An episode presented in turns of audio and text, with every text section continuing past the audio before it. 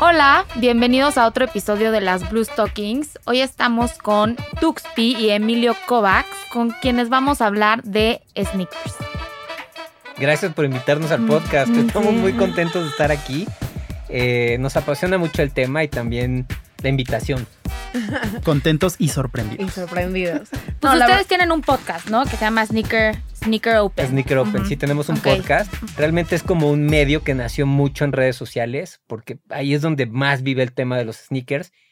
Y bueno, tenemos un buen número de seguidores en Instagram, en TikTok y tenemos la parte del podcast también. Padrísimo. ¿Y cómo nace Sneaker Open con ustedes? O sea, que, o sea, ¿cómo deciden, ok, vamos a hacer Sneaker Open?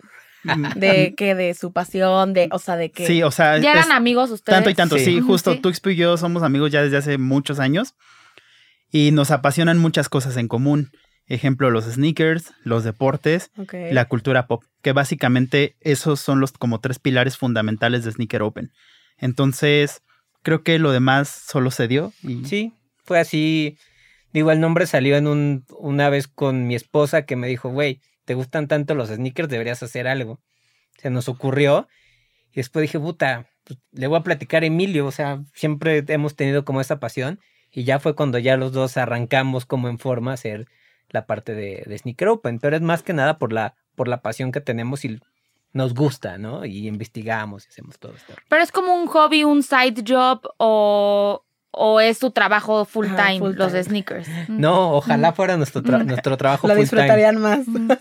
Eh, sí, yo creo que sí. Eh, lo vemos más como un hobby y Mm. como un side job. A veces nos han salido oportunidades de negocio por Correcto. eso, pero eh, lo vemos más como un hobby porque al final los dos, ten- o sea, siempre hemos estado como en la industria de la publicidad, mercadotecnia y todo esto.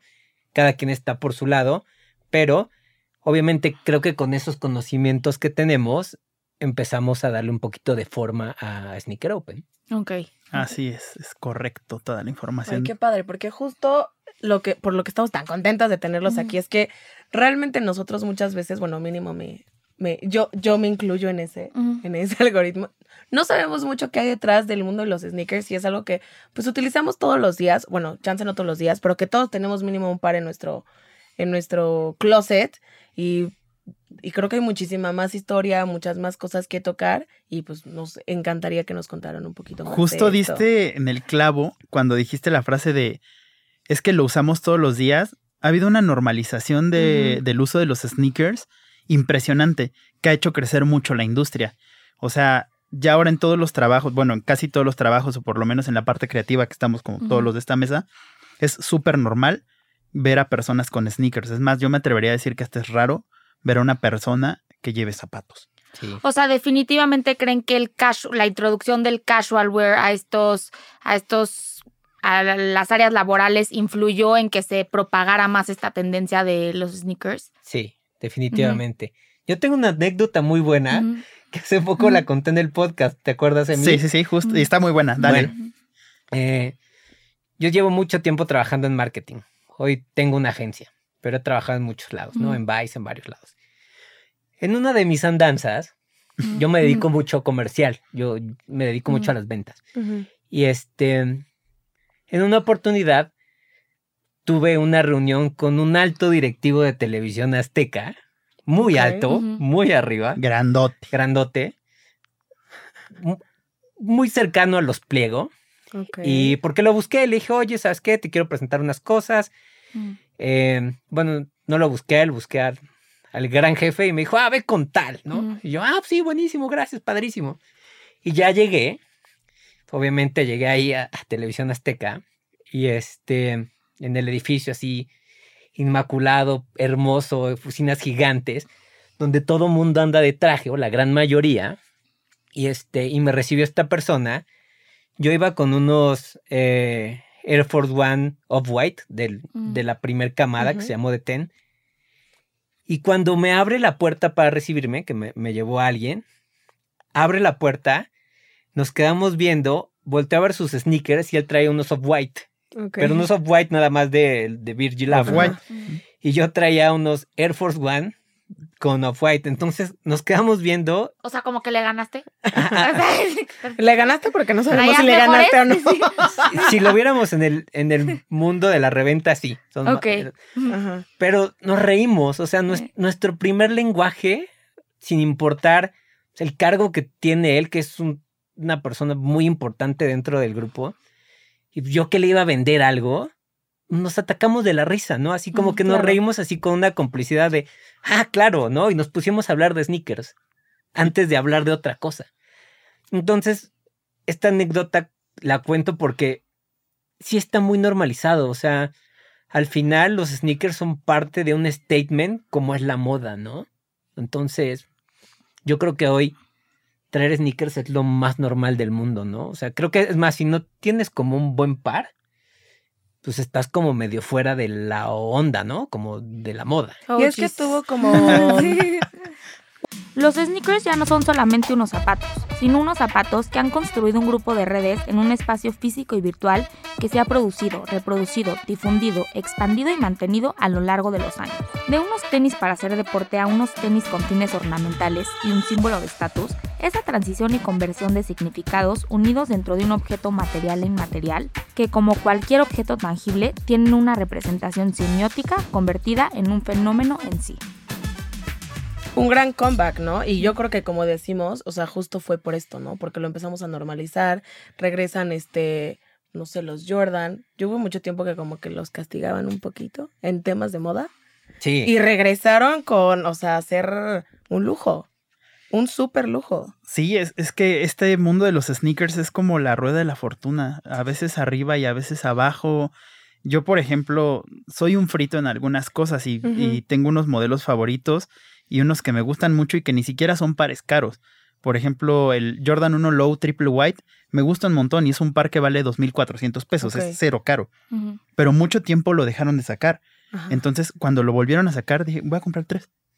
Ah, caray. Entonces tengo Mm. dos cerrados y tengo uno que uso por si lo vuelven a descontinuar. que tengas tengo que mi par favorito stock. ahí como, Ajá. como guardadito, Sí. ¿no? La palabra sneaker a menudo se atribuye al agente de publicidad estadounidense Henry Nelson McKinney. En 1917 usó el término para describir los silenciosos que resultaban las suelas de goma en comparación con los ruidosas de los zapatos de vestir de suela de cuero. Previamente la palabra sneaks se adjudicaba a los ladrones, ya que ellos solían sneak up, moverse sigilosamente, para realizar sus atracos. ¿Y cuál dirían que fue ese momento definitivo en donde este objeto se convirtió en un pues en un objeto de estatus, de pertenencia, de que empezó con todos estos significados? No creo que haya únicamente un momento. Más bien podríamos hablar como de una evolución, porque ha ido evolucionando como muy, muy naturalmente y para eso necesitamos, necesitamos echar muy atrás. El movimiento del sneaker game, como se le conoce como en el slang de los sneakers, nace de las canchas. Todos los sneakers, los Jordan, por ejemplo, hay unos que utilizan mucho como la, la tribu Godín, que son los Stan Smith, que a mí me fascinan, son tenis muy clásicos de Adidas, vienen de un jugador de tenis. Y los Forum 84, sobre los cuales está montado el- la colaboración de Bad Bunny, son unos sneakers de, de básquetbol. Y, y esta específicamente está inspirada en el skate. Entonces, justo todo como viene del deporte, del deporte, ¿no? Hay muchos pares que son runners, que son muy bonitos. Entonces, creo que, que más bien el momento crucial, o, no sé cómo yo lo veo, es en los ochentas, donde la gente empieza a utilizar las zapatillas de básquetbol y las lleva a la calle y los, y los hace parte como de, de su vida en los finales de los 70, principios de los 80. Yo creo que ahí es donde, donde empieza todo el, el movimiento de moda per se. El boom del fitness de los 70 trajo consigo la introducción y crecimiento exponencial de marcas pioneras como Adidas, Puma, Vans, Converse, Fila, Keds, Pony, entre otras. Asimismo, la tendencia de la informalidad en las áreas laborales, aún en aumento, ayudó a llevar los tenis de las calles y las canchas deportivas a las salas de juntas, promoviéndolos no solo como una herramienta para mejorar el rendimiento atlético, sino por su comodidad práctica para el día a día. Además, una interrelación cada vez mayor entre los tenis y la escena de la música y la danza, como en la cultura hip hop de los 80 y los 90 con el grunge, condujeron a consideraciones mayores de calzado deportivo. El aumento también se vio reflejado en los costos, por supuesto, Pero el anhelo de los tenis realmente golpeó con fuerza cuando por primera vez Nike y Michael Jordan se unieron para presentar los Air Jordan en 1985. Más recientemente, la línea Yeezy de Kanye West con Adidas en 2009 marcó un momento seminal en la cultura del sneakerhead. A eso le sumaría como tres cosas que para mí son súper claves. Creo que la primera, eh, al final, uno de los modelos más emblemáticos del sneaker game, por así llamarlo, es el Air Force One. O sea, es una zapatilla que, como bien dice Emi, viene del básquet, ¿no? Pero al final fue una zapatilla que en los 80s la sacó Nike en el 82. Y ah, sí, la gente furor, pa, pa, pa, pa, pero en ese momento Nike lo que buscaba era, no, pues ya sacamos el- este modelo, hay que sacar el nuevo, el nuevo, el nuevo, el nuevo, el nuevo, el nuevo. Entonces estaban sacando modelos y modelos. Pero la gente se clavó tanto en ese sneaker, le gustó tanto, que, puta, decían, quiero más, ¿no? Pero Nike lo estaba descontinuando y hu- hubo una tienda. Ay, ahorita se me fue la ciudad, porque hay hasta una banca en, en- en- en la- en esta ciudad que las, las tiendas de sneakers dijeron: Hey, Nike, no lo descontinúes, güey. Yo te compro todos porque aquí la gente los está pidiendo. Entonces empezó a volver como un culto y con estas tiendas empezaron a sacar modelos especiales de Air Force One, ¿no? Baltimore, ya, me acuerdo, es en. Baltimore. Mm. Eh, empezaron a sacar Air Force One de otros colores y la gente se empezó a volcar por eso y entonces bajaban de Nueva York, iban de muchas ciudades a Baltimore a comprar el Air Force One de tal color. Entonces para mí eso es como un momento en que la gente empezaba a quiero los tenis, quiero los tenis. Y creo que también otros dos momentos claves, uno viene del skate, que es cuando nació la marca Supreme. ¿no? Ujú. Que tiene muchos años. Creo que Sí. Emilio conoce mucho más porque Ujú. pues, hacía mucho skate.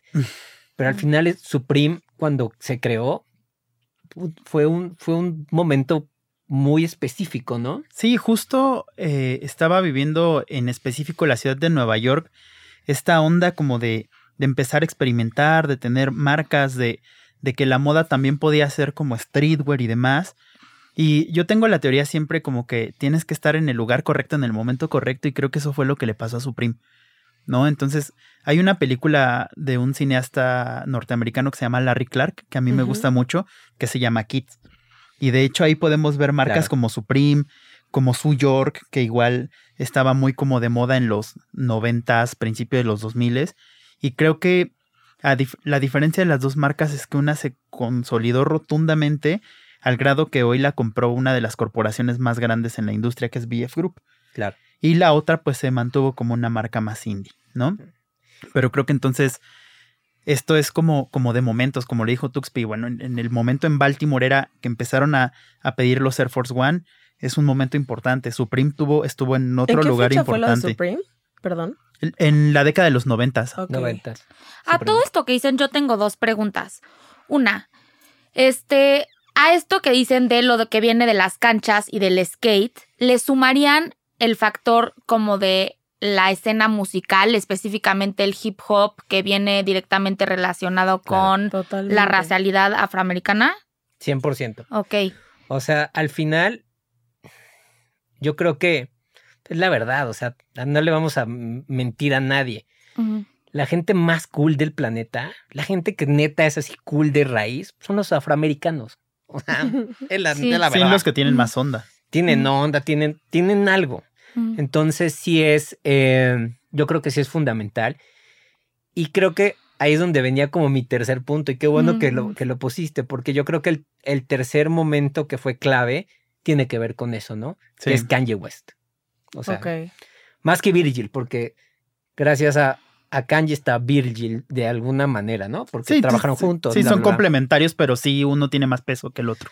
Entonces creo que tiene que ver mucho con eso, ¿no? Aunque puede venir de- o viene de muy atrás de los ochentas, del Sí, con los. Ron DMC, Ujú. que tomaron los Superstar, que también eran unas zapatillas para básquetbol, pero ellos los hicieron como, como parte de, de, de su personalidad, ¿no? O sea, se vestían con tracksuits de Adidas completitos y usaban los Superstar sin agujetas porque bueno, esto es más por moda, no es por moda, era una cuestión de que los metían tantas veces a la cárcel y en la cárcel te quitan las agujetas que ya no se las ponían. Entonces mejor dijeron como pues, sin agujetas y se volvió como, como algo muy icónico. Wow. Oye, y mencionaste algo, Y yo así, wow. esto que siempre los vuelven a sacar, ¿no? Y como que, o sea, como que lo que veo es que no es tanto que saquen nuevos modelos, sí lo hacen, pero es más como el volver a sacar, como este factor de la nostalgia, que veo que es como muy dominante en toda esta esfera. ¿Ustedes lo viven así? ¿Qué tanto este, pesa ese factor de decir, estos tenis los usaba cuando tenía 12 años y ahorita volvieron a salir? O sea, ¿lo consideran importante? Mira, te voy a decir algo. Para mí los, los mejores sneakers son los que te gustan. Y el, el racional para, para yo hacer una compra es mucho si los tuve en mi niñez, adolescencia. O sea, tengo pares de verdad que no me pongo porque casi todos mis sneakers son claros o blancos. Pero, por ejemplo, tengo unos negros con morado que son de un jugador de Charles Barkley que me los compré exclusivamente porque ese par me lo regaló mi papá cuando iba en la secundaria. Ah, ajá. ese mismo par. Entonces me los compré. Los Reebok Classics, que eran como los de educación física. O sea, tengo un par de los blancos, de los todos blancos. Ajá. O sea, tengo un par. ¿Por qué? Porque igual los tenía en una época que fue cool para mí. ¿Sabes? O sea, y tengo de unas marcas que a lo mejor no son como tan conocidas como Kangaroos, que en los 80 llegaron acá a México, que tenían bolsita y demás.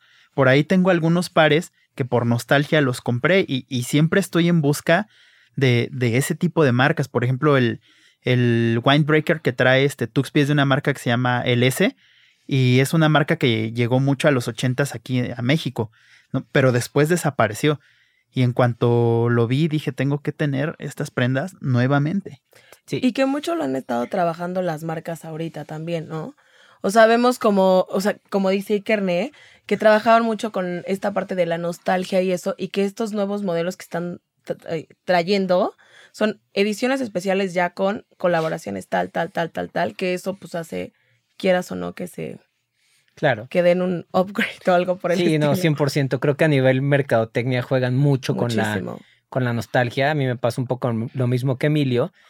Y creo que también, eh, por ejemplo, siluetas como los Air Jordan, vamos, o por ejemplo, hablando del Air Jordan 3, del Air Jordan 4, al final los hizo un diseñador, Tinker Hatfield, que pues es un cuate que a nivel diseño pues, es, es un artista. O sea, el tipo es un artista. A lo mejor su arte lo pone en tenis, tal vez no lo pone en un lienzo Mm. o, o lo pone en, en- en un en algo arquitectónico, pero es un artista y al final lo hacen tan bien que las piezas se vuelven atemporales. Entonces, pues nada más, ya tienes el lienzo, solamente le empiezas a hacer como ciertas modificaciones porque el trabajo es pues, en sí, per se, es una obra de arte, un, tenis. Ya cuando lo empiezas a ver dices, órale. O sea, ves todo el tiempo que le dedican, el diseño, los cambios, los bocetos, y dices, claro. O sea, también creo que por eso están las siluetas eh, regresando, porque al final sí tienen ese componente tanto de nostalgia como de algo exageradamente bien hecho desde su concepción de diseño. Hay algo bien chistoso que justo le diste en el clavo Mm. de, de los pares como retro, ¿no? Que, que- y tú dijiste, es que les dan un, un upgrade y así, ¿no? Vámonos con la última colaboración de Travis Scott. Los que más se venden son los Jordan, por ejemplo. Intentaron sacar uno en un 270, ¿cierto? Sí. Montado. No funcionó. O sea, se vendió porque es de Travis Scott. Pero si tú ¿Qué, te qué- vas qué es al- eso de 270? Es un modelo. Es un modelo. Ah. Nike Modelo. 270. Ok, Eh, tiene como una cápsula de acá hasta, Hasta acá. acá. Y, justo se llama así porque tiene 270 grados de circunferencia la cápsula de aire. Ok. Entonces, es un modelo que se diseñó en qué será, 2000, ¿qué? ¿20? No, 2017, Como tal del vez. 16, 17. 2016, 2017, que digamos que es reciente, no funcionó en ventas. O sea, se vende porque es de Travis Scott, pero no se vende a los precios exorbitantes que se vende un Jordan por Claro. Travis Scott. ¿Sabes? Entonces, Como los Dior, por ejemplo. siempre las, las siluetas como históricas o que ya tuvieron un, un lugar ganado van a tener mucho más peso que cualquier silueta nueva que salga. Yo estoy convencido de eso. Y en cuanto a materiales, ¿qué hay de innovación o cómo han ido cambiando? Yo creo que ha, ha cambiado mucho, por ejemplo, del el brinco que tuvimos de los 80s, a los 90, por decirte una época, a lo que hay ahorita, pues te voy a decir la más básica, así la que todo mundo vemos, las suelas. O sea, los midsoles, totalmente. los midsoles, la parte de... Porque de- me imagino que tiene que ver desde comodidad hasta Claro. tecnología y la parte ecológica también, ¿no? Que las marcas quieren poner las pilas en ese sentido. Sí, yo ahí tengo mis, Tenemos nuestras reservas. nuestras ahí. reservas. Pero, por ejemplo, pues, em- empezamos con la suela de caucho, después brincamos al Air, con los Air Jordan, con los Air Force One, después la cápsula que ya se veía. Y pues hoy tenemos tecnologías tan cañonas como el Ultra Boost de Adidas, ¿no? O el React de Nike, O o el. Clouds de Leaning, o sea, Que ya son otra cosa, ¿no? Ya a lo mejor no dependen del aire, sino dependen de otras cosas que obviamente tecnológicamente han ido avanzando y los sneakers son súper cómodos. Súper cómodos. Entonces, sí, o sea, eso, eso a lo mejor en cuanto a la suela. En cuanto al upper, o la parte de arriba de los sneakers, pues también ha cambiado muchísimo, ¿no? A lo mejor se sigue utilizando la piel y todas estas cosas, pero hay materiales que son em, mucho, sobre todo para tema de performance, o sea, correr y eso, que son como mucho más amigables para, para tu performance, ¿no? como Para el Flyknit, por El ejemplo, que es, que es como un material que, es como que se ajusta, pero Y también te se, aprieta el pie. se ¿no? expande un poquito cuando Bueno, corres, sí. ya cuando, entonces sí creo que también la evolución del, Claro, la- de la parte tecnológica es fundamental, ¿no? En lo que hoy conocemos de sneakers. Sí, en la parte tecnológica de performance. Y también está como la parte tecnológica, digamos, como más fashion. O sea, Nike tiene una serie que es autoajustable. Lo que vimos en Volver al Futuro existe en realidad. O sea, ya, ya hay un par de zapatillas que se amarran solas. Ah, sí, Mm. según yo es el que se abre. Autoadapt. No, ese, El es- que se ese es abre, otro. Ese es otro. Y le metes el pie. Ajá, ese, Y ese- pum, pum. ese es es otro otro. distinto. Ah, ok. Pero tenemos dos tecnologías que, que funcionan como que son útiles, digamos, ¿no? Esos que mencionas tú es básicamente un triángulo, metes la punta, solo empujas tu, tu cuerpo Y pum, ya no necesitas nada, agujetas, nada. Oh, ok. Y los otros los autoadapt, picas un botón Y se ajusta. y se ajustan los laces ah, para que tú estés cómodo. Como de- lo vimos en Volver al Futuro, justo, el futuro nos alcanzó. Y había unos, o sea, bueno, yo recuerdo que había unos también en los que tú le movías tal cual un poquito más y se adaptaba a ti. Correcto, esos Sí. son como los pininos. Sí, esos son creo que Como son- las Puma. Son de, Puma. Sí. de snowboard. Ajá, Ah, Sí, exactamente, como unas igualito. botas de snowboard. Que Puma utilizó eso mismo en Mm. sus, en sus sneakers, ¿no? Entonces le das vuelta. y jalaba unos hilos Sí. muy delgados. Ajá, ajá. Sí, ya son, ya son viejos, ¿no? Sí, sí. Sí. Yo, por- yo tengo, o sea, unos tenis que la verdad ni siquiera son de colección ni nada, que los compré como de que en X, en una tienda departamental X. Y te lo juro que creo que, o sea, me los pongo y siempre, siempre me arman diferente. Te lo juro. O sea, siempre me arman diferente y los busco y los busco y los busco y ya no existen. Y te juro, me costaron mil pesos. Son de Adidas. Ujú. Y, y sí, como dices, o sea, a pesar de que seguramente hay mejores tenis ahorita, porque creo que esos tienen cinco años conmigo, A ti te gustan. a mí esa, Claro. es, esa, esa, esa tecnología que traen, porque aparte los veo y son como de, pues, no, como de, no son de goma, o sea, son de tela, Ajá. literal, con una pantufla digo, wow. O sea, lo que ha cambiado, y, y justo vi, hace poquito me fui y me probé los de Tintin, y están impresionantes. Sí, también creo que tiene que ver mucho la tecnología de la, la que te acomoda mejor, ¿no? O sea, tienes como ciertas tecnologías favoritas, muchas desaparecen porque vienen cosas más nuevas, pero por ejemplo, a mí me gusta mucho la Lunarlon de Nike, que ya no la hacen tanto, pero era una muy, muy cómoda, ¿no? Pero siempre están innovando en ese tema de, de tecnología en los, en los sneakers. De comodidad. De comodidad, justamente. Oigan, y volviendo a la parte como cultural, el tema de los sneakerheads tiene como muchos de los determinantes que componen una subcultura, pero probablemente esta sea como la única subcultura que se define por medio de un solo objeto. ¿Lo consideran así? ¿Creen que es una subcultura o cómo más bien lo verían ustedes? No, yo, yo no creo. ¿No? De hecho, es algo mucho que decimos en Sneaker Open. Creo que hoy también esas subculturas ya son la cultura. Porque hoy, por ejemplo, una persona de la generación Z, o sea, trae sneakers, otro día trae chanclas, hoy escucha reggaetón, mañana escucha Britney Spears, después escucha Metallica, anda en skate, pero también juega básquet. O sea, ya siento que es, esa barrera ya se disolvió, ya, ya no existe, ¿no? Lo mismo con las tribus urbanas. Ajá, como que siento que, que la generación Z dijo, "Güey, yo, yo puedo hacer, yo puedo hacer todo, Todo y nada. y nada, o sea, no me importa. Entonces creo que rompieron mucho, mucho esa barrera. En cuanto al tema de los sneakerheads, sí, sí creo que eh, pues es como un, una palabra que crearon, o sea, que se creó para, pues sí, para la gente que le gustan mucho los sneakers muy caros, ¿no? Creo o- digo, ahí hay muchas diferenciaciones, ¿no, Emi? Sí, eh, hay diferentes tipos como de de personas que, que tienen esta afición por los sneakers, ¿no? Por ejemplo, como tú mencionas, están los sneakerheads que pues son unos enfermos de, de tener pares y pares y pares y pares, ¿no? Y algunos van por volumen y otros van por piezas. O sea, unos es como, tengo una colección de 2500, a lo mejor no tan exclusivos, pero tengo 2500 pares. Y otros a lo mejor es como, mm, tengo a lo mejor una colección de 400, pero son Súper exclusivos. súper exclusivos, ¿no? Están los Hype Beast que están como detrás de todo, ¿no? Así todo lo nuevo que sale. Los nuevos Travis los tengo que tener, los nuevos Jordan los tengo ¿no? que Todo tener. Supreme, todo muy todo. exclusivo. Todo con, con colaboraciones. Tienen los Jordan 1 Dior, o sea, tienen así como los New Balance LG Benbury. Tienen así como pares muy, muy, muy curados y muy caros, ¿no? Y yo, por ejemplo, si me podría denominar en, en algo así, sería más bien como un sneaker lover. Que a mí me gustan mucho los sneakers. Puedo apreciar la belleza en unos, en unos Jordan Dior, pero también puedo apreciar la belleza en unos Feyue que cuestan 25 dólares. Ok. Y no tengo tema en ponerme unos u otros. Puedo traer ahorita puestos unos off-white y mañana puedo traer unos Chuck Taylor y no tengo ningún problema. Y, y creo que eso es como la, el, el- pues sí, como más mi onda. Pero cada quien agarra como, como la corriente que quiere, digamos. Oye, pero más o menos todos estos, este, pues, divis- bueno, como tipos que mencionaste, todos tienen ese punto común que se basa en el consumo conspicuo y en comprar, o sea, tener tenis. Sí. ¿Qué tan snob se vuelve este mundo realmente? Porque, pues, lo que los une es la compra. ¿Te une o te desune? De uno Porque también.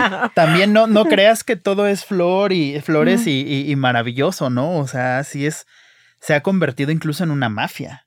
Esto de los sneakers, ¿no? O sea, tenemos por ahí algunos, algún episodio que se llama La minoría rapaz, donde nos adentramos un poco a, a un ejercicio que yo hice tratando de comprar unos, unos, este, un, un par de Bad Bunny, el Easter egg, para mi novia Polly, a la cual amo y adoro, y amaba y adoraba ese par, pero no lo pudimos tener. Y fuimos como hilando muchas cosas y nos dimos cuenta que de repente las tiendas de energía hacen ventas fantasma y lo venden todo a reventa. Totalmente. Entonces se ha convertido en, en una mafia. Y, y sí, tienes totalmente razón. O sea, el sneaker game, sobre todo en redes sociales, en, en TikTok, que a mí se me hace una red súper tóxica, este, se me hace como, como bien agresivo, ¿sabes? Como de que si no tienes los caros no vales nada. Y, y sí, Mm. sí es un statement fuerte, pero es una realidad lo que estás diciendo. Sí, sí es así un poco. No, síganos No, hablando no, más de, de estos eso. espacios, del, del físico, pero también de los espacios virtuales que han construido este, pues todo este movimiento. Sí, por ejemplo, creo que sí, lo, lo que estaba platicando Emilio hace unos minutos, hace unos segundos, sobre, bueno, qué tenis traes, qué par traes y pues cuánto, cuánto vales, sí es bastante ridículo, ¿no? Sí, claro. Muy, demasiado ridículo. Y también eso lo ha propiciado mucho tanto los mismos consumidores, no- nosotros, como las mismas marcas, como las tiendas. Entonces, igual se cae como en ese círculo vicioso medio feo, pero creo que al final lo importante es eh, nosotros, o sea, gente normal, ¿no? Que a lo mejor te gustan los tenis que no son los más caros, pero si a ti te gustan y es parte de tu, personal, de tu personalidad, está bien, ¿no? Creo que también las marcas obviamente lo que quieren es vender más, vender más, vender, vender, vender, vender, vender, vender, vender. Es un negocio. Sí. Y creo que al final también empieza a haber una corriente en donde dices, no, pues ya no quiero comprar tantos tenis, ¿no? O sea, hoy ya tengo un montón de tenis. A mí me pasa hoy, digo, ¿por qué no los vendo? Y seguramente va a haber un chavo o una chava que calce igual que yo y los quiera tener y yo los he usado dos veces, pues los voy a vender barato. O sea, al final. Ya las marcas me matarían, pero ya no producen tanto Y pues al final ya están los tenis, ¿no? Pues te los vendo baratos, úsalos, yo no los uso. O sea, creo que también ese, ese tipo de corrientes que seguramente irán saliendo están padres porque evi- evitas el que estén produciendo más plástico, más, más, más, más, más, más. Y no y sé, a por mí- a mí esta clase de comentarios, a veces no nos, no nos invitan las marcas a sus eventos. Claro. Y no nos quieren, pero tenemos una postura como súper firme en Sneaker Open. A ver, ¿quieren medios de sneakers o quieres porristas de sneakers? Claro. Porque digo, en todas cosas hay, hay cosas buenas, hay cosas malas y se tienen que decir. ¿Sabes? O sea, como lo que mencionaste hace rato, ay, que, que ya se están este, sumando a las tendencias ecológicas. Pues sí, por moda. Pero realmente no es como que se estén sumando, al rato se les olvida y dejan de Sí, producir. nunca va a ser ecológico tener No, 100 nunca. No. tenis en 100 tu tenis. closet. O Jamás. sea, no, No, hay no, manera. nunca. Sí, creo que, creo que te vas haciendo consciente de eso, ¿no? Hay personas que yo creo que generaciones más jóvenes ya lo traen, ¿no? Pero a lo mejor personas como yo, o sea, dices, claro, güey, o sea, ¿para qué compro más, güey? Mejor vendo los que tengo, tengo un montón, ¿no? Está, o sea, creo que está mucho mejor. Y sí, a veces eso pues, no les agrada tanto a las marcas, pero yo creo que sí uno debe de tener una postura ante, ante este tipo de cosas que yo creo en esto, ¿no? No- Claro. Totalmente. Sí, a mí me pasa un poco lo que a Tuxpi es igual, como digo, ya no necesito más, pero como que bien raro me empieza a quemar la cartera Sí. y ahí compro. Pero Sí. que también, como, de- o sea, como regresando a lo que decías de lo de la mafia, eh, que se ha vuelto, por decirlo así, obviamente estos pares que, que dices que, bueno, son clásicos y que a veces hasta los vende la misma marca que volvieron a salir o que igual lo están revendiendo o algo por el estilo o están este, haciendo como de second hand o algo así, también los hace mucho más deseables, ¿no? Muchísimas veces. Claro. O sea, sí, como que siento que es un juego ahí de Mm. también de, de, de, incluso también de marketing, tanto de ellos como también de ganancia para toda la gente que se dedica a revender y que, y de, y de empresas que, por ejemplo, Farfetch y Revolve y todos esos que de repente dices, bueno, pues aquí voy a encontrar estos pares y chances son usados. creo, bueno, por ejemplo, en Farfetch y StockX, Goat y todos ellos, sí venden, los sneakers son nuevos. O sea, sí, ok. sí Sí, necesitan al menos de ser que lo nuevos. especifiquen, ¿no? Sí tienen Como que ser nuevos. Ajá, o, o que lo Ajá. especifiquen. Ah, pero por, ej- Ujú. por ejemplo, StockX no vende pre-owned. Ellos no venden. Goat tampoco vende pre-owned. Farfetch, no sé. Sí. Sí, a ver, Ah, Farfetch. Farfetch. sí. Pero, por ejemplo, yo creo que a, a partir del año pasado hubo una tendencia mucho por comprar sneakers muy bien cuidados, muy viejos. Y obviamente porque agarraban pues una tonalidad, un color medio off-white o medio, ¿sabes? Como ese blanco que tiene muchos años Como el que de se, vuelve, Golden Goose, ¿no? ajá, que se vuelve como amarillento. Entonces hubo una tendencia mucho, sobre todo en los Air Jordan 1, que compraban pares muy bien cuidados del 84, del 85. Y lo que tiene el par es que, pues sí, se pone un poquito como amarillento y a lo mejor lo- la parte de colores se ve un poquito como craquelado. Sí, más desgastado. más desgastado. Y hubo una, hubo una tendencia de eso porque la gente empezó a comprarlos así, ¿no? J Balvin compró esos, entonces la gente se volvió más loca, ¿no? De, ah, está comprando esos tenis, los, los originales del 84, y también por un tema de, eh, yo tengo el verdadero OG, ¿no? El que salió en el 85. Y son tenis muy, muy viejos, bien cuidados, ¿no? Entonces Totalmente. también hubo como un, una tendencia de, de eso, ¿no? De, de comprar sneakers. Eso sobre- sí es vintage. Ajá, como, Eso sí es vintage. como muy sí, vintage, claro. o sea, vintage y reales, pero estaban como muy, muy clavados en el Air Jordan 1, ¿no? Como sí, que justo era es ese. como el estandarte del, de esa tendencia que hubo, ¿no? Yo llegué a ver unos, o sea, a buscarlos justo en Farfetch, porque yo estaba casada, casada, casada con encontrar unos Chicago. Casada, casada, casada, literal. Y, y de repente yo decía, no, pues van a costar lo que cuestan retail, o sea, normal. No, hombre. No manches, o sea, justo veía ahorita que, que, que decías que algunos craquelados y yo decía, oye, estos ni los venden, ni los he visto. O sea, yo en, Claro, mi, en mi sí. poca cultura de los sneakers, yo decía, estos ni los he visto. Sí, Y sí, era de sí. que 110 mil pesos, o sea, pero unas cosas impresionantes. Sí, son unos precios un poco ridículos. Hay tenis de, arriba del millón. Y hablando de saber y no saber, que personalmente yo creo que estoy muy mal en este aspecto, ¿Qué importancia tiene el capital cultural dentro de su esfera y el poder platicar y saber del tema? O sea, no solo tener el, el objeto, sino conocer realmente del tema. Ding, ding, ding, suena una campanita bien importante. Justo Tuxpi y yo siempre lo platicamos. El, el tema ahora, y, y, viene todo junto con pegado, como se dice coloquialmente, ¿no? Lo que mencionabas hace rato que, que se ha vuelto un poco más como de consumo y de yo tengo y, y- y lo mío es más caro, es, es horrible, porque justo atrás de un par de sneakers hay una historia.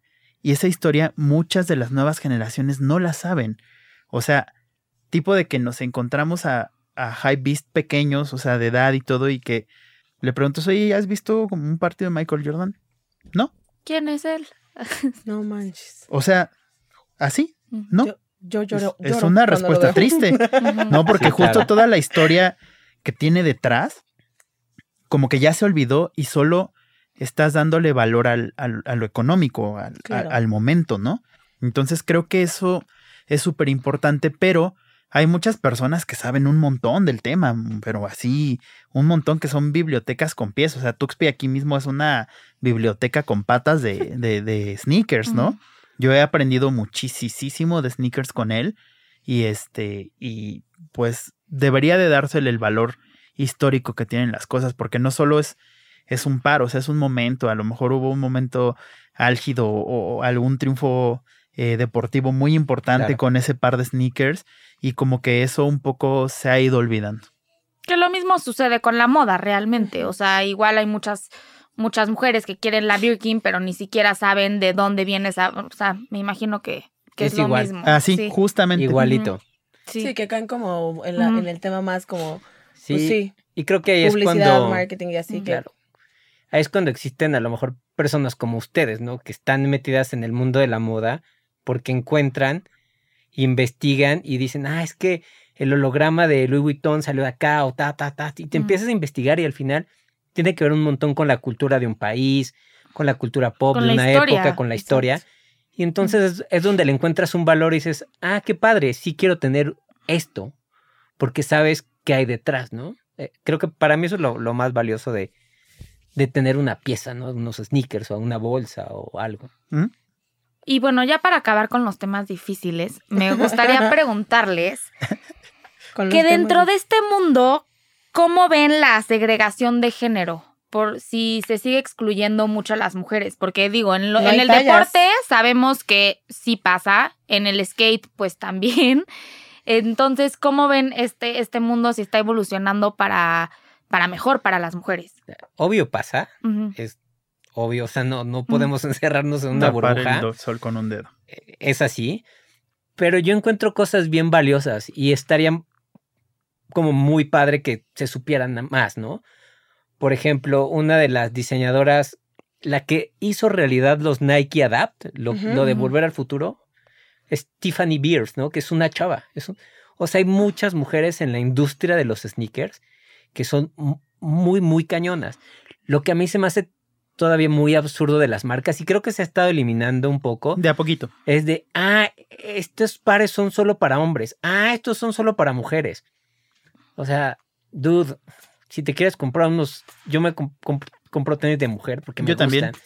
Si a una chava le gustan unos Air Jordan 1 y calza del 2, pues que se los va a comprar, ¿no? O sea, saca, niños. saca todo. O sea, Sí. pero yo creo que sí todavía hay mucha, como, Sí, hay una Sí, brecha grande. sí. mu- Ujú. sí está como muy metido en el mundo masculino todavía, o sea, bastante, bastante. Y está cambiando de a poco, porque, por ejemplo, Adidas tiene una colección eh, que se llama Ivy Park, Que es exclusivamente para, para mujeres. Es la de Beyoncé, ¿no? Correcto. Entonces, creo que con estos pequeños esfuerzos está bien como empezar a, a meter, porque al final del día necesitaría ser equitativo, ¿sabes? O sea, no, no debería de haber una diferencia. Cada vez más, la idea hegemónica de la masculinidad parece disolverse, y aunque las subculturas se han considerado como un vehículo a través del cual los jóvenes se resisten a las normas y estructuras dominantes, la segregación de género sigue estando presente, marginando y excluyendo a las mujeres y la feminidad. Mientras que la ropa se perfila hacia lo andrógino y unisex, el calzado es donde las identidades de género se expresan de manera más destacada. Un ejemplo son las connotaciones eróticas y sensualmente femeninas de los tacones altos. y sin olvidar su contribución a la restricción de movimiento de las mujeres junto con los corsés y otras prendas. Por otro lado, específicamente en la esfera sneakerhead, los tenis se siguen usando para manifestar un fuerte sentido de masculinidad, aun cuando la moda y la masculinidad representan conceptos hegemónicos opuestos. Evidentemente, los sneakers se crean con un consumidor masculino en mente, con diseños y tamaños limitados para las mujeres. Además, los tenis están asociados al deporte, un terreno en donde las mujeres también suelen ser excluidas. A mí me gustan mucho los sneakers, de verdad que me gustan mucho y de verdad yo era la más emocionada de tenerlos aquí, porque yo decía, es que yo quiero invertir más en sneakers, pero no sé en cuáles, ¿no? Y también hasta eso les queríamos preguntar, o sea, ¿cómo sabes cuál es un buen par de sneakers? Ya nos dijeron que es el que te guste. Para mí es eso. Pero sí me ha tocado mucho que de repente es como, bueno, ah, para las niñas hay el, em, el, el- el Air Force, el Air Max y los nuevos que sacaron, el Blazer, bla, bla, bla. Y de repente, pon tú, estos son de niño de dos años y es como, ¿por qué no hay? O sea, hay de niño de dos años que ni los va, nadie más los va a volver a comprar si los va a usar tres veces.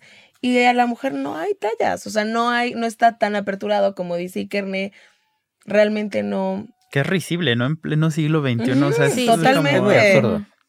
Pero, por ejemplo, eh, a mí algo que se me hace muy, muy padre, y de hecho, a mí me gusta mucho, es que, por ejemplo, una marca como Adidas eh, ha, hecho, ha hecho colecciones o colaboraciones con, con mujeres muy importantes o colectivo de mujeres, ¿no? Está lo de Ivy Park de Beyoncé. Tiene otra con un colectivo de chavas que se llama Girls Are Awesome. Ujú. Ujú. Y, y las colecciones son hermosas, ¿no? Así hermosas. Estela McCartney, ¿no? También con ella. Ah, con Stella McCartney tiene la, la, como la parte sustentable y todo este rollo, súper bonito.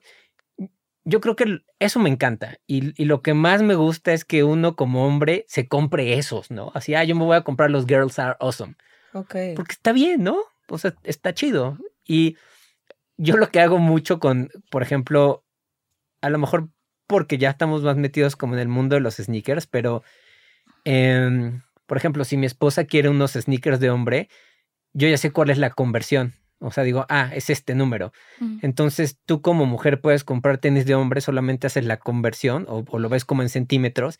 Y tú como hombre puedes comprar tenis de mujer, solamente al final Es es, medio talle más grande. Ah, son, son, son los centímetros, lo vas cambiando y, y- y lo conviertes y ya, lo, y ya los tienes, ¿no?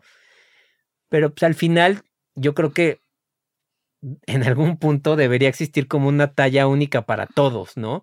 Que son los centímetros, ¿no? Sí, y ya. Así a lo mejor tú eh, eres 24 centímetros, ¿no? Ah, pues te podrías comprar cualquiera. Si eres 28 centímetros, te puedes comprar cualquiera.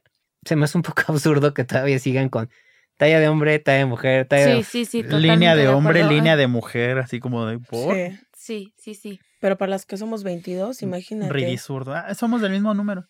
¿Sí? No, obvio no. yo. no manches. No, no, te caben un "Enseña tu dedo, pie". o sea. Literal, los míos creo que los compro de es llavero. De llavero, sí. Pero debería haber, ¿por qué, ¿por qué no? O sea, ¿sabes? La Ujú. pregunta es, es esa, ¿por qué no? ¿Por qué no? Si hay gente que, que, o sea, no eres la única en Todo el mundo, 150 sí. millones de personas Personas, en el mundo exacto. que calzan eso. O sea, debería haber, ¿no? Y lo que comentábamos antes de estar al aire de lo de las marcas de lujo es, introduciéndose a este mercado y queriéndose sumar al hype, lanzando ellos sus propios modelos. ¿Cuál es su opinión respecto a este tema? ¿Les gustan? ¿No? ¿Hay excepciones? Ah, tuvimos Mm. un podcast de eso. Tuvimos un podcast de eso y, y justo luego tenemos ahí como unas, eh, unas opiniones medio polémicas, ¿verdad? Eh, pero la gente entiende y, Mm. y la gente también lo rechaza y ambas, ambas cosas está bien, que lo entiendan y que lo rechacen, ¿no? Porque Ujú. todos tenemos una opinión y nosotros nos gusta el diálogo. Nosotros creemos que en algún momento las colaboraciones de high-end con, con marcas de sneakers core le pueden hacer mucho daño al sneaker game. Sí, escuché ese episodio. Sí, sí, sí, lo escuché. sí lo creemos fielmente, Ujú. Que no. Y, y en cuanto como a marcas high-end de, de línea regular, yo no uso. La verdad es que no me gustan. O sea, pero ¿cuál dirían que es la diferencia entre, tú decías de Tommy Jerry, ¿no? Mencionaron una colaboración de... Hay una colaboración. Ajá, Ajá. que tú te la compraste, no sé qué.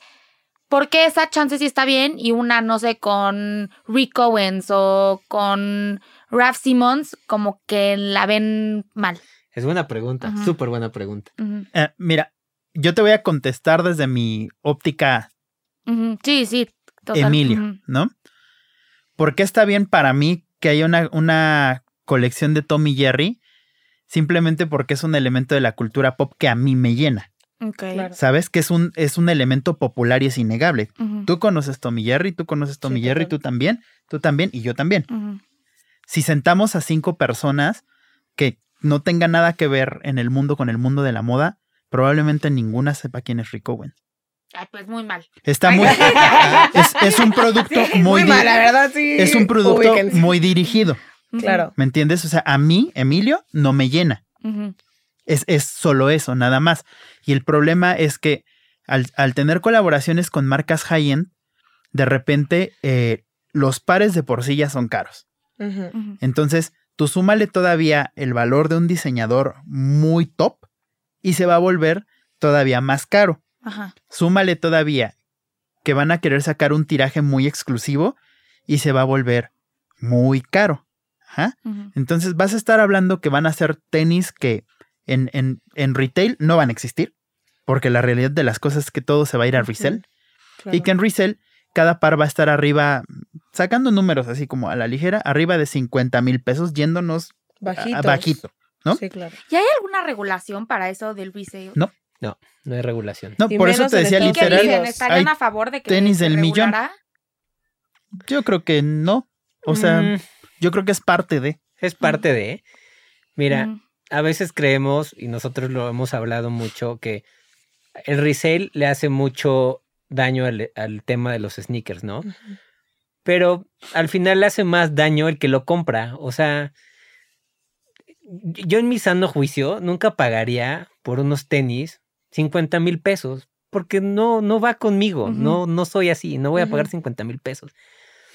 Entonces, si hay gente que los compra y cree que con eso pues va a comprar personalidad o pues, fine, ¿no? Está, O felicidad, también, está bien. También digo, está bien. O sea, y si los tienes y los quieres, úsalo. O sea, no, no lo veo mal, ¿no? Entonces, de repente satanizan mucho el resale. Hay como opiniones más imparciales como la, de- como la mía en este caso, que digo, si hay, demanda, si hay, si hay demanda, pues véndelo en lo que Claro. sea, hay ¿no? oferta. Ahí está, ¿no? Muchos sneakerheads pasan de ser coleccionistas a ser revendedores, ya que el valor de un par tiene el potencial de inflarse un 1000% dependiendo del modelo. El Sneaker Network se ha consolidado a lo largo de los años con la ayuda de la industria, la tecnología y por supuesto las redes sociales. Antes del Internet, para tener en tus manos los nuevos kicks, tenías que conocer un lugar, tener buenas conexiones y dedicarle mucho tiempo al arte de la cacería. Era un mundo completamente underground donde el capital social era fundamental. A pesar de su omnipresencia actual, el universo de los sneakers conserva la mayor parte de su mística elemental. Aún hay mucho que resulta inalcanzable, incluso mitológico.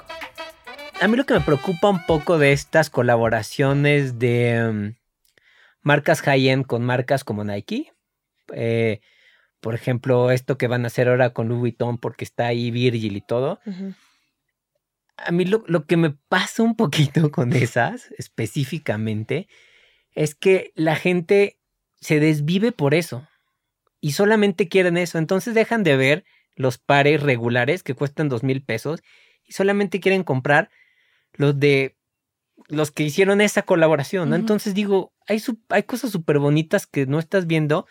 Pero solo quieres ver a la supermodelo, güey. O sea, es muy absurdo. A mí se me hace bastante Claro. absurdo. Entonces, eso es lo que digo, pues, no, no se me hace que esté tan padre. Por eso a veces decimos, pues, como que lo está matando, ¿no? Porque la gente solamente voltea a ver eso y no ve todas las otras colecciones que hay, que también son súper bonitas.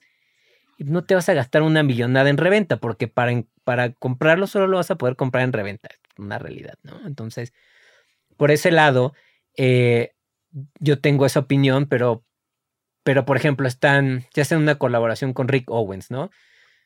Pues es un cuate que pues, también es. pues, Dios. Ese está en el futuro, ¿no? Sí, sí. Amén. Sí, vive ¿No? 30 años adelante. O sea, hay, hay personas, hay mujeres y hombres que, Matrix. Que pues ya cuando ves su, su, su, el nivel de diseño que tienen, pues dices, no, están en, ot- están en otro boleto, ellos están más allá de las grandes marcas, o sea, esos ya están en otro rollo, o sea, y hay, y hay, y hay gente así, ¿no? Como, como Rick Owens, ¿no? Digo, podemos sacar muchos más. Eh, pero pues creo que tú lo pusiste sobre la mesa y hice más interesante, ¿no? Un caso como el de él. Y justo en ese capítulo también mencionan rapidísimo lo de lo de los fake, que hasta en los fake hay como grados de o niveles de fake, que me imagino que ha de ser un temota también, pero Sí. nos pueden contar un rapidito un poco de, Sí, de claro. eso que está muy Pues, interesante. Hay calidades dentro de los fake. Yo no, no, s- o sea, yo no uso fake, no usaría fake. Prefiero comprarme un par de línea regular eh, que comprarme un fake, honestamente. Totalmente.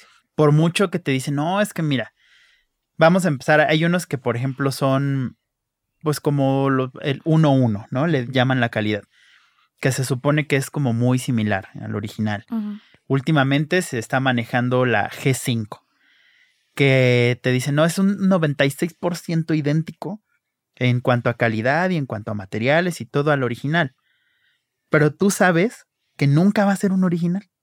Jamás. Ese 4% que le estás dejando fuera ¿Y dónde hacen representa esos tenis? en, ¿Quién- en China. En China. Muchas veces las hacen las mismas maquiladoras que hacen los Jordan 1, Uno, hacen la misma. Ah, O, o sea, O sea, hacen un par extra y ellos los venden por su ellos- lado. Bueno, miles. Mil millones. o sea, hay sus excepciones, ¿no? Por ejemplo, el Jordan Dior los hicieron en Italia. Esos sí están hechos handmade en Italia. Pero un Jordan normal, el Travis Scott, te podría decir, pues los hacen en China. Sí, o en Bangladesh o en Ajá. Vietnam. en Y ellos Surinam. sacan líneas que, le- que son de la misma fábrica de ta, ta, ta, ta, ta, ta, ta, y salen igualitos, pero pues no están, digamos, avalados por Nike. No, pero los hacen iguales. Pero pues, no sé, yo, yo tampoco compro sneakers. No, no, fake, estamos totalmente en contra, pero eh, porque se me hace interesante el... el- Sí, sí, sí, es, es muy interesante porque otra vez creo que, perdón, el gran problema lo tenemos nosotros como personas, ¿no? O sea, ¿a qué nivel tienes que llegar de obsesión por algo? de querer un fake. Para de querer un fake. O sea, digo, cómprate un par regular, ¿no? Y ya, Sí. exacto. Y ya, Son igual de. Los que bonitos. encuentres. O sea, al final quien, quien tiene el- la personalidad eres tú, no los tenis, ¿no? Entonces, se me hace muy absurdo comprar em, fake. Una vez compramos fake, Sí. pero para saber, para poder hablar y decir qué, qué tienen. Y entonces compramos unos fake, como de 700 pesos, porque ¿Que en queremos saber qué onda. O, o dónde... Ah, en, en cualquier mercado así sobre Eh, ruedas. o sea, hasta en. Instagram. Hay mil, hay, hay No, mil hay- lugares. que Compramos unos fakes. X, nada más como para saber. Y em, no eran ni, ni 5G ni nada de esto. No eran fake. Eran fake. Y los probamos y pues, no están bien hechos. o, sea, o sea, caminabas un rato y decías, puta, esto está Es que súper no los incómodo. G5. Tiene tal. Es que no eran los G5. G5. Correcto. Y este, pero nosotros, obviamente, que estamos metidos en esto, teníamos que, que ver qué era, ¿no? Pero, o sea, yo, por ejemplo, ahora veo muchos, sobre todo en TikTok, o sea, que venden estos G5 así, pa, pa, pa, y miren, están idéntico, idéntico, idéntico, y estos No, son los. Jordan 4 Ajá. Cos y están idénticos. Y los ves, y sí son idénticos, idénticos. Pero otra vez regreso. ¿Qué necesidad tienes? Si no puedes comprar los originales, Ujú. cómprate cualquier otro que sea original y no dañes la industria. O sea, si tanto aman como las marcas y que, ay, no, mi marca favorita es Nike o Adidas, pues ¿para qué vas a comprar pirata? No dañes la industria y no te dañes a ti, porque al final del día tú te estás haciendo una construcción personal bien rara, ¿no? Como que está- quieres ser algo que no puede ser. Exacto. O sea, y pues no, o sea, y, y te definen más las cosas que los valores que tú tengas y tampoco, ¿no? Hace poco fui a una tienda de sneakers y me pregunta uno de los vendedores, traía justo este par, y me dice, oye, ¿de qué marca son tus tenis? Y ya le dije, Off-White. Dice, pero, pero de Nike, le dije, no, Off-White tiene una línea regular que no Mm. es de Nike. Y sí, dice, ¿y tu llavero? Le, el tag. El tag. Y le dije, es que yo no necesito traer colgado un cacho de plástico para que me defina como persona. O sea, el llavero es como que lo que... Es el como Es el Para que se vea más, ¿no? Sí. Es como un distintivo. La verdad, a mí se me hace una ridiculez traer un cacho de tag. plástico colgado. No se, no se lo voy a dejar. Y aunque fuera una- unos off-white por Nike, se lo voy a quitar. ¿Por qué? Porque no me gusta y no me define un cacho de plástico. ¿Sabes? O sea, es como de... mm, Sí, es como algo muy característico. Y se ha llevado a tanto esto que, por ejemplo, la gente que compra en StockX muchas veces le deja el tag De, de, StockX. de StockX de auténtico. Dices, O sea, como ¿Cómo si el moño qué? de la tienda de Dior me lo pongo yo en el pelo. Ay, Dios, Dios mío. y Ajá. dices, Correcto. ¿para, ¿para qué, no? O sea, no es necesario. Sí, ajá. Tiene Pero que ver entonces, también mucho con Ese personalidad. tag se quita de los off-white. No, lo, lo puedes puedes dejar, dejar o lo puedes O quitar. lo puedes quitar. Ajá, porque yo enten- tenía entendido que se dejaba. Por ejemplo, yo tengo unos, off- unos Nike Off-White y se lo dejo puesto, pero porque a mí me gusta. Ah, ok. O sea, por decisión propia, ¿no? Sí, porque es, a mí es- me es- gusta. pasa lo mismo que te decía. El mejor par es lo que a ti te gusta. Alex es más discretón. A mí no me, a mí no me Sí. gusta, a mí no me gusta dejarle el tag. Punto. Ok. Sí, porque yo Está recuerdo bien. algunas pulseras tipo de off-white o así, o sea, de, de su, obviamente de su colección regular, y es el tag. O sea, literal, te pones el tag en la muñeca. Sí, es que es Y su... dices, bueno, que ¿Cómo creen que las marcas suman a construir todo este hype alrededor del producto que van a lanzar? sacan pocos pares. Las colabor Creo que el primer paso son las colaboraciones. Ahí está el punto. Ese es uno, colaborar, pa, pa, pa, pa, pa, eso le da hype. Y que son pocos pares. Para mí ahí está, ahí está la clave, ¿no? Y saberte asociar con, con alguien que sabes que, pues.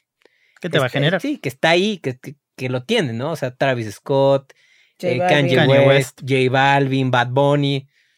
O sea, tampoco es casualidad que Nike y Adidas hayan dicho, ay, ¿por qué no hacemos una colaboración con J Balvin y Bad Bunny? Pues porque están Están, claro. es lo más de moda, ¿no? Es lo que está de moda y lo que está hypeado. Sí, En el Billboard estuvieron Están, mucho tiempo están, en el top. Son sneakerheads, tienen moda, tienen tata, tienen una personalidad muy definida. Simplemente como que at- atan cabo de una manera muy, muy sencilla. Ah, hagamos con él, hagamos con él, pongamos esto y Y de hecho, los de J Balvin, yo me acuerdo perfecto cuando antes de que lo sacaran, fue con los que se presentó en el Super Bowl. Y Sí. fueron meses, meses antes de que saliera la un- colaboración. casi un año antes. Yo tengo Un una año. pregunta para ti. Ajá. ¿Te gustan? A mí, a mí, yo sería un par que tendría, literal, y te voy a ser sincera, Está perfecto. por el hype. Literal. Porque yo sí soy de las que cae. O sea, yo sí soy esa persona que cae. O sea, que a mí me dices eh, lo que te Claro. contaba hace rato, ¿no? Que me decía un amigo, güey, yo quería mis primeros tenis y fueron unos dunk.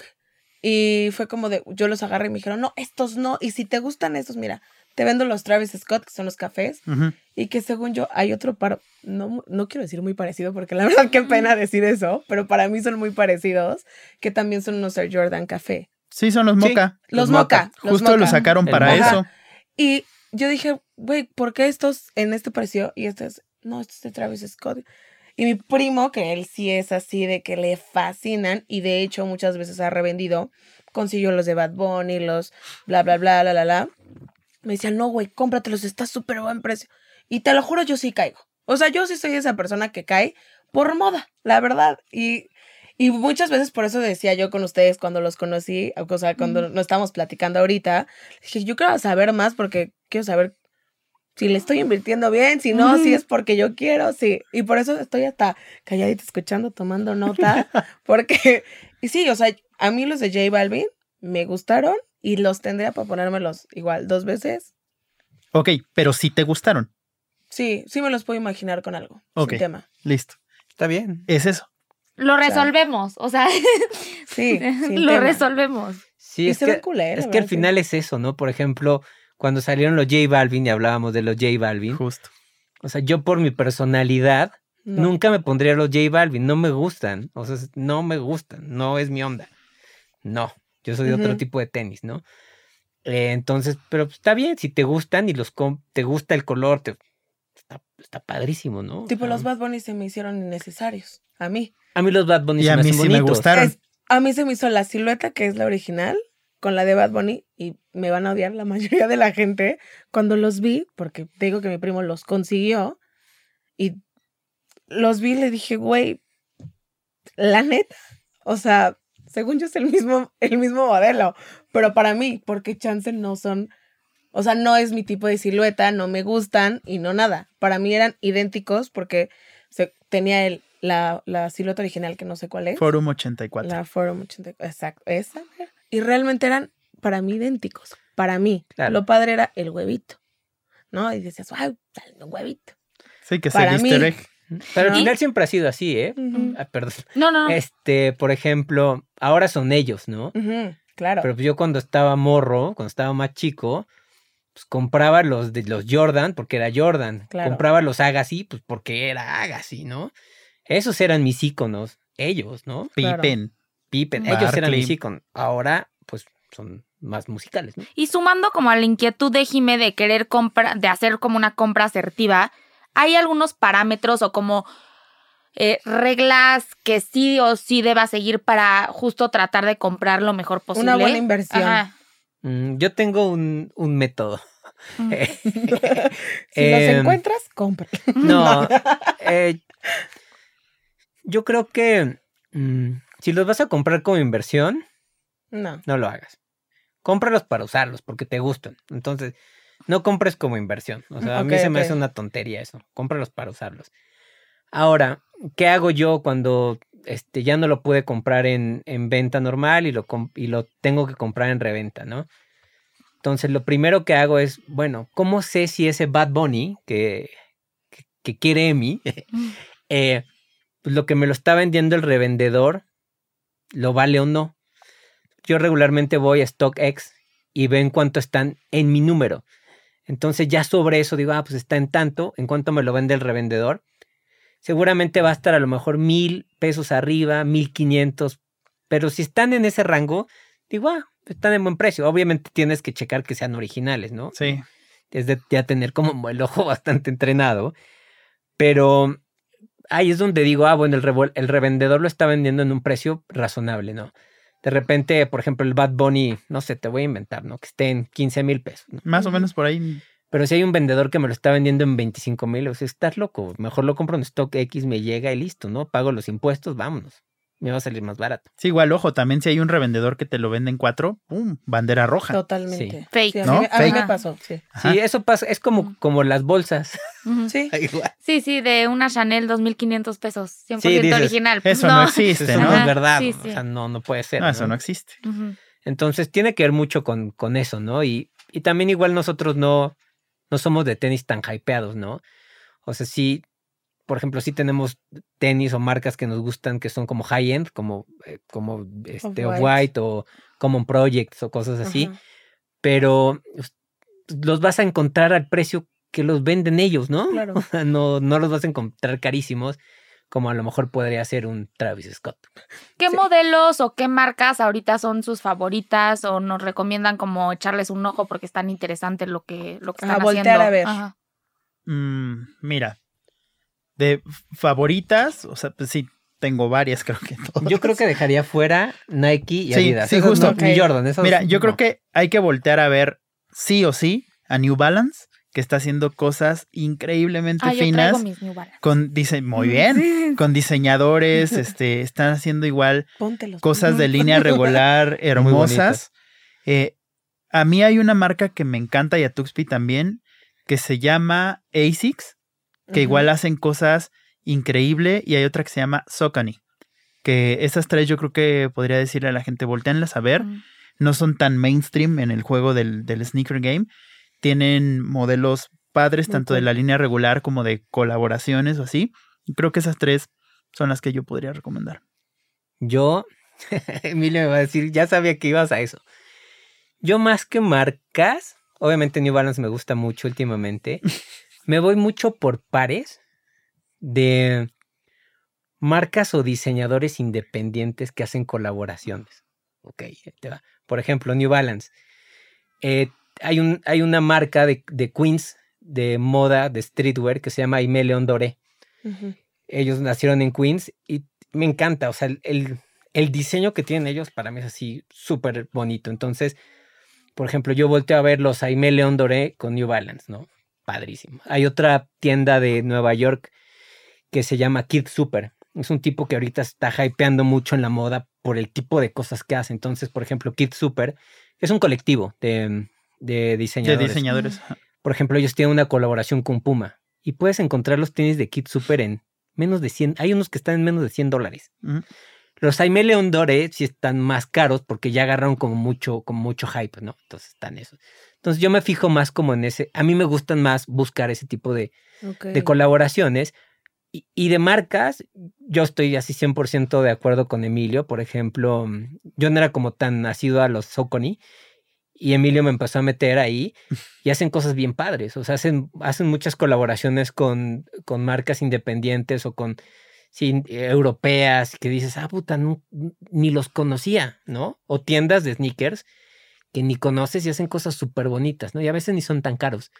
Y, la calidad es muy buena. Entonces, ASICS también, ASICS también es, una marca que eh, también va mucho a diseñadores de mucha vanguardia, ¿no? Que hacen cosas muy locas, muy futuristas.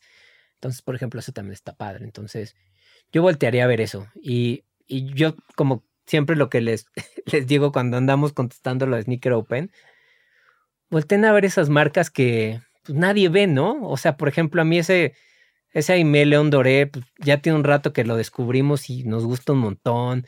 Ese Kit Super también tiene cosas bien bonitas. Son dicen, gente independiente que las marcas es lo que están cachando, ¿no? Que dicen, quiero hacer algo diferente. Entonces, está bueno como no clavarse nada más en, en ah, tiene que ser Jordan, tiene que ser Claro. Nike. Nike con o, o. Adidas, ¿no? Ajá. Es como los caballos que ves que les ponen unos Sí, parches sí. acá. De repente el sneaker game es mucho, es como. Jordan, Nike, Adidas, Jordan, Nike, Adidas. Y si te quitas estos parches hay un montón de cosas. Pero que Padres. Es más, que es más bien lo que están haciendo las redes sociales, ¿no? Como lo mencionaban hace rato. Que justo los empezaste a voltear a ver. Y te digo, yo soy parte de, de eso, tristemente. Que dices, los volteas a ver y te empiezan a interesar un poquito más porque lo estás viendo y viendo y viendo y viendo y viendo. Que dices, bueno, se obviamente se vuelven como un objeto que de deseo que obviamente quieres tener. Claro. Quieres No, ser totalmente. parte, ¿no? Y a ver, una pregunta súper repetitiva seguro para ustedes. ¿Su silueta favorita y cuántos pares tiene? Mm. Ay, yo les voy dando rotación, justo lo que platicábamos. Ahorita mi sobrinito salió como de que súper ganón. Y Mm. le dije, voy a sacar pares. Dámelos todos. Le di como 30 pares. No, Wow, bueno. ay, nos hubieras Sí. llamado. Ay, sí, y eso sí, que calzamos igual. Según tú, calzamos No, igual. y tienen como, o sea, yo no, no uso como tanto mis pares. O sea, Ajá. como que los voy rotando y entonces tienen así como 10 Mucha vida. usadas, tienen mucha vida, están así muy, muy enteritos. Ahorita como no tengo tantos, ahorita he de tener como unos 50 pares nada más. O sea, no, no tengo tantos ya le- y le voy dando rotación también. Lo mismo que Tuxpi, o, o voy regalando, o voy O sea, al mes vendiendo. o así. te compras unos mínimo. Mm, sí. Ahorita, por ejemplo, tengo cinco sin usar. Órales. Sí. ¿Y tu silueta favorita? Ay, es que son tantas. Tus top 5, si quieres.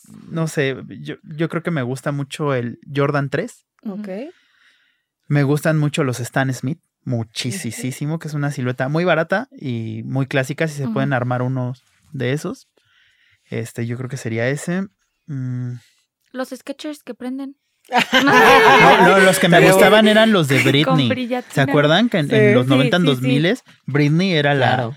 La imagen, imagen de de Skechers? Skechers. Había unos Y fue un sketchers que tenían como patina abajo. Sí, sí. Los Heelys, wow. Sí. Esos, Esos son mis buenos. favoritos. Yo creo que ahorita en este momento son esas dos, las favoritas, Jordan 3 y, y Stan Smith. ¿Y tú, Tuxby? Mm. Yo me siento como alcohólico anónimo. Hola, mi nombre es Hola, Tuxpi. Hola, mi mi nombre es. Tuxpi y tengo 120 pares. Wow. Sí, ahorita estoy como sacando muchos.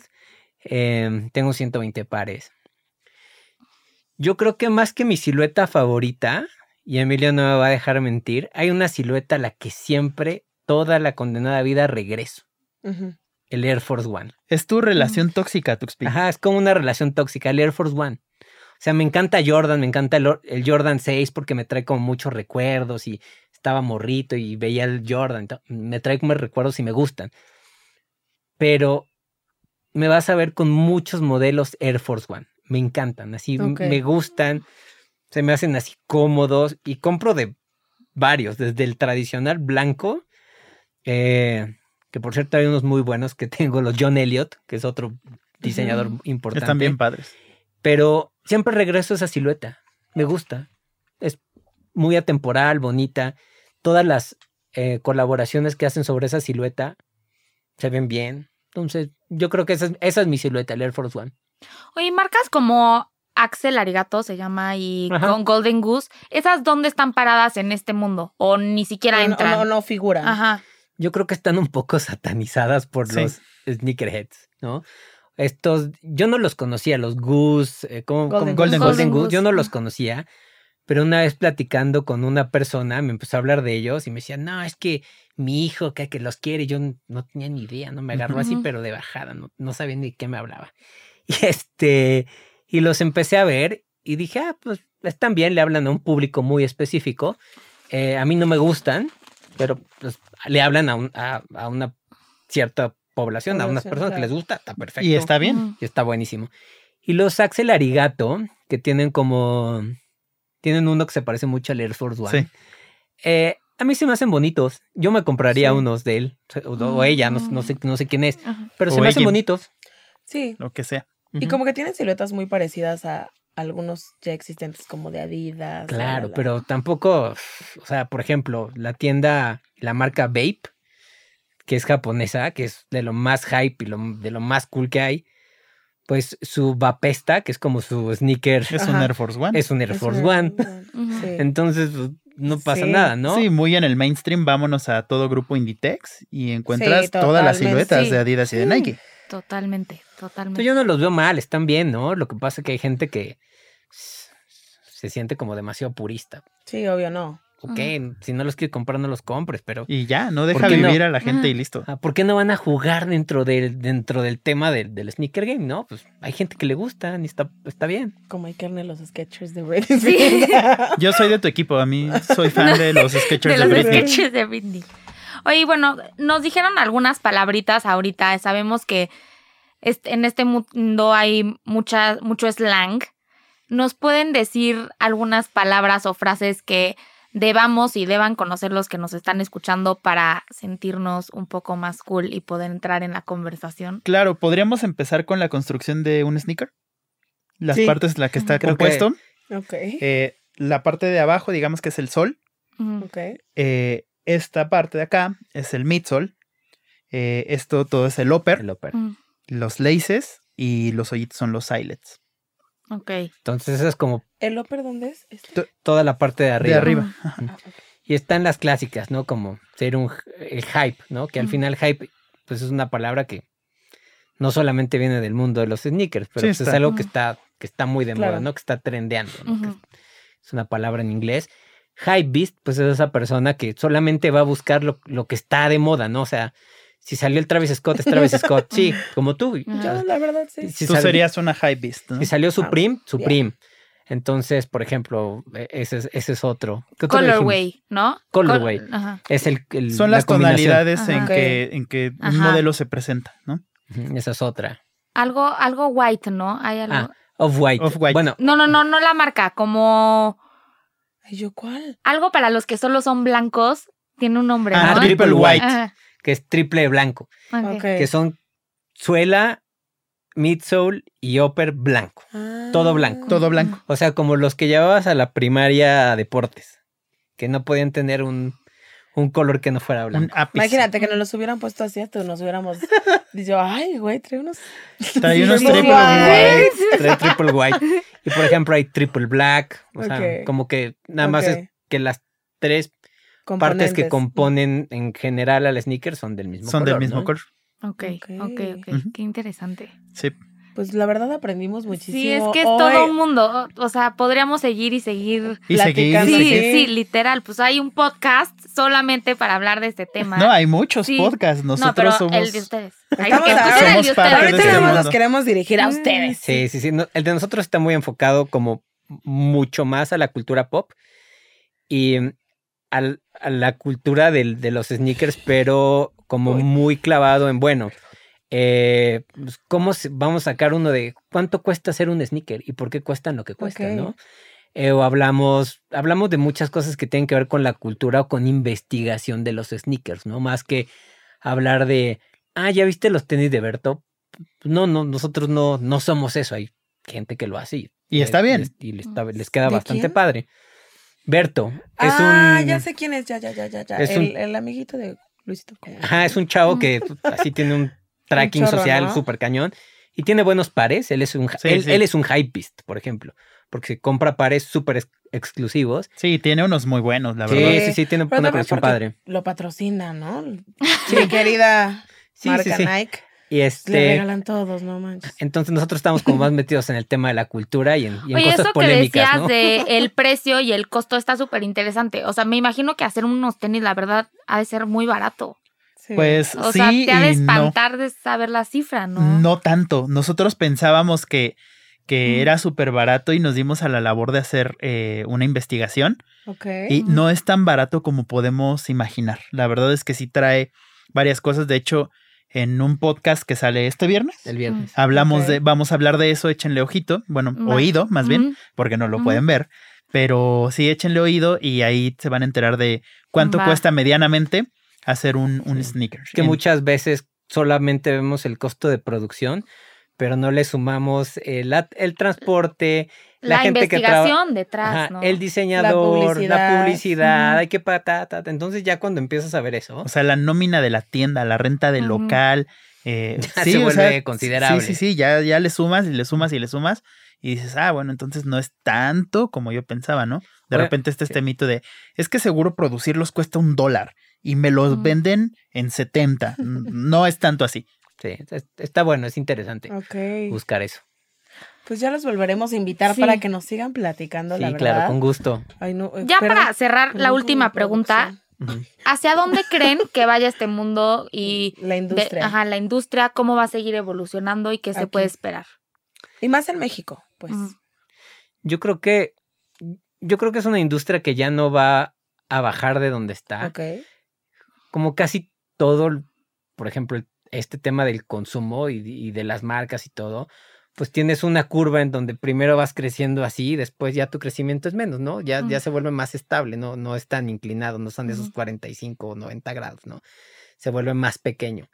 Entonces sí va a seguir creciendo, pero ya no a ese paso agigantado, a menos que exista un tema de una revolución en el tema de los sneakers muy cañón, ¿no? Algo que fuera así como fuera de este, de este mundo, podría agarrar y dar eh, otra vez un, un salto muy, muy grande, ¿no? Pero que va a seguir creciendo, va a seguir creciendo. Cada vez vamos a ver más, ten- más tenis, más tiendas. eh, también creo que se va, a- va a empezar a, a- a suceder cosas como a lo mejor lo que platicábamos hoy, que yo quiero vender mis sneakers porque no los uso y quiero que gente los use más que yo y, y no tenga que gastar 7 mil pesos, ¿no? Entonces digo, ah, pues se los voy a vender, yo para qué los quiero, ¿no? Si ya tengo 120, mejor Claro. tengo 50, ¿no? Como Emilio y ya. Entonces creo que va a evolucionar muy, mucho más para allá. pues, las grandes marcas van a seguir vendiendo cantidades Millones y millones y millones. que eso realmente es un negocio, el volumen, ¿no? Claro. la cantidad de, de pares que venden.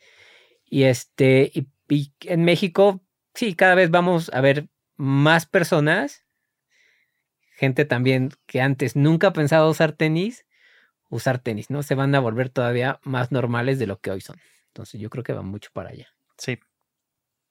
No, no me queda nada para Más sumar que- al comentario de Tuxpi, solo aprender. Sí. Porque soy, soy su discípulo, entonces. Porque sí, yo también creo, o digo, perdón, ya, ya, ahora sí, Mm. ya, ya, cada vez más usted, no, es que de verdad sí te Mm, necesitamos dos capítulos de Sí. esto, pero también creo que también influyó mucho lo de la pandemia, ¿no? Que nos acostumbramos un poquito más a los tenis, ¿tendrá que ver o no? Sí puede ser, y por ejemplo, hay mucha gente que a raíz de la pandemia y trabajar en casa, pues dejó de salir, ¿no? Entonces, eh, los que fueron muy afortunados y conservaron su trabajo, su mismo sueldo y todo, pues a lo mejor se dieron cuenta que ya no gastaban tanto porque entonces preferían comer en su casa o tenían que comer en su casa y ya no se la pasaban comiendo todos los días en la calle o yéndose a los bares o saliendo de vacaciones porque no podíamos, ¿no? Entonces, Ya había un billetito ahí, y ¿no? hay un billetito pues, que, que pues algo que me puede llegar a la casa y, y a lo mejor yo creo que sí pudo incentivar a que se compraran. que- Que, que te se compraran más sneakers. Creo que más que otra cosa llegó a un mercado donde tal vez no estaba llegando Antes. tan fuerte, ¿no? Totalmente. Creo que es eso. Y más consumo de redes sociales, ¿no? También pues empiezas a ver y Total. te empieza a botar cosas que están de moda si sigues moda y ah, Ujú. mira, esto trae estos sneakers, órale, ¿qué son? Sí. Entonces creo que sí, sí, sí, sí es un tema también. El tema Sí. de, de la pandemia ayudó a, a que se creciera más en la venta de, de sneakers. De sneakers, totalmente. Pues, ahora sí. Ahora sí, muchísimas Muchis- gracias. Otra pregunta. No, otra de verdad, pregunta. muchas gracias por venir. Aprendimos muchísimo. Está interesantísimo este tema. De verdad, sí da para un segundo capítulo. Espero que ustedes se la hayan pasado bien. Sí, súper bien, nos trataron sí. increíblemente. Increíble, todo mu- muy, muy bien. Muy padre Muchas la plática. gracias.